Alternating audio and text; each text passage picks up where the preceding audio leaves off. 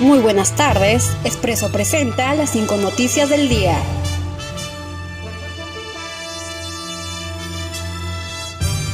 Gobierno anuncia el reinicio de los vuelos internacionales a partir del 5 de octubre. El presidente de la República, Martín Vizcarra, informó que desde el 5 de octubre se reiniciarán los vuelos internacionales para el transporte de pasajeros. Estamos autorizando el inicio de transporte de pasajeros por vía aérea en vuelos internacionales a partir del 5 de octubre, en función de las normas específicas que dará el Ministerio de Transportes con el Ministerio de Salud, anunció el mandatario. Gobierno amplía estado de emergencia nacional del 1 al 31 de octubre. El presidente de la República, Martín Vizcarra, anunció mediante conferencia que el gobierno ampliará el estado de emergencia nacional del 1 al 31 de octubre debido a la pandemia del coronavirus. Asimismo, consideró que a lo largo del año es probable que se continúe ampliando el estado de emergencia, aunque irán variando las condiciones sanitarias de la medida.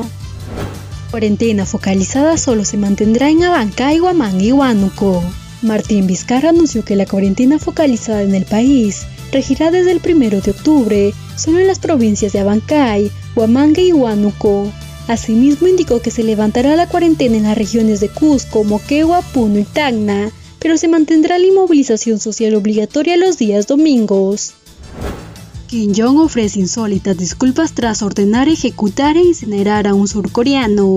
El líder norcoreano Kim Jong ofreció disculpas excepcionales tras el inesperado asesinato de un surcoreano en el mar. El líder norcoreano admitió que autoridades de su país dispararon decenas de veces contra el subcoreano, que entró ilegalmente en sus aguas. Cuerpo fue incinerado ante el riesgo de COVID-19. Iglesia Católica indemnizará a las víctimas de abuso sexual por parte del clero alemán. Los obispos católicos de Alemania indemnizarán hasta 50.000 euros a los menores de edad que fueron víctimas de abuso sexual por parte de miembros del clero. Ante ello, algunas asociaciones en defensa de los agraviados consideraron que solo es un ofrecimiento simbólico y exigieron que se debata todo lo referente a estos delitos en el Parlamento. Estas fueron las cinco noticias para Expreso.